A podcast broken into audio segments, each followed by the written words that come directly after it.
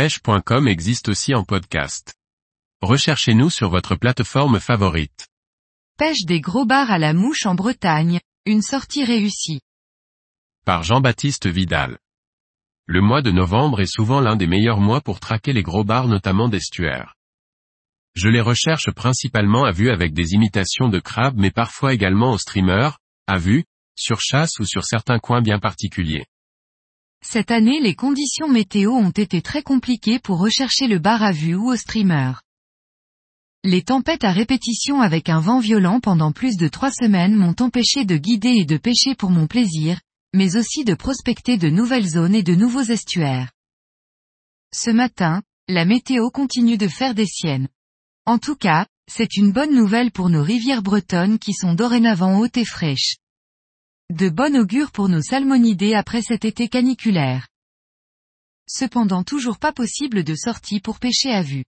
Ma technique de prédilection qui est un réel challenge et procure des sensations incroyables.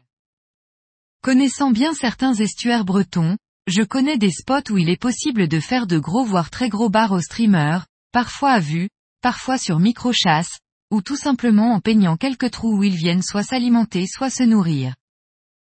Pas vraiment d'activité ce matin. Deux petites chasses timides.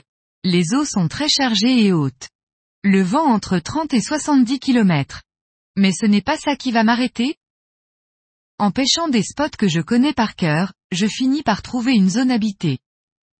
Je prends une première touche discrète sur un streamer bien lesté pour rester au fond, mais toujours rien. Je change de mouche et de coloris. Un modèle qui m'a permis de prendre mon PB, Personal best égale plus gros poisson. Il y a quelques années et tout de suite dès le troisième lancer, je dépiquerai un premier poisson qui semblait joli à la touche. Il prend mal et ne reste pas piqué. J'enrage un peu. Puis deux lancers plus tard, je lance près de la berge opposée, et réalise un long strip rapide pour déplacer de l'eau et créer des vibrations. Tout de suite, une vague se forme et fond sur mon streamer. Je stoppe, puis accélère en réalisant de petits strips rapides. La vague s'intensifie et je prends une très grosse touche. Je ferre immédiatement. Il est au bout et c'est lourd. Rien ne bouge, puis le poisson part vers le fond, sonde et met de gros coups de tête. Je sais que j'ai un gros bar au bout de ma ligne, mais je ne connais toujours pas sa taille. Il me faudra plusieurs minutes pour le faire monter en surface. Je vois qu'il fait plus de 70 et qu'il est très rond. L'adrénaline et la tension sont à leur maximum. Il ne se laisse pas faire malgré mes tentatives pour le brider et le faire venir sur ma bordure.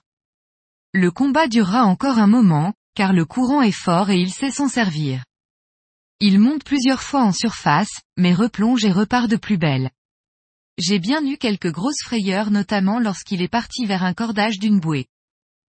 J'arrive à le fatiguer, mais c'est pas loin de 7 à 9 minutes de combat puissant et violent pour que j'arrive à le faire venir sur le bord pour échouer son énorme tête. Il est massif, sublime et c'est certainement un très vieux poisson, 15 ans ou plus, vu sa forme, sa taille et ses quelques blessures. Une vraie beauté de la nature. Je l'admire, prends quelques photos et le rends à son élément. Ces barres sont vraiment de superbes créatures et adversaires. À la mouche ces poissons vous procurent des sensations inouïes. Mon plus gros cette saison avec ce poisson qui dépasse facilement les 4 kg.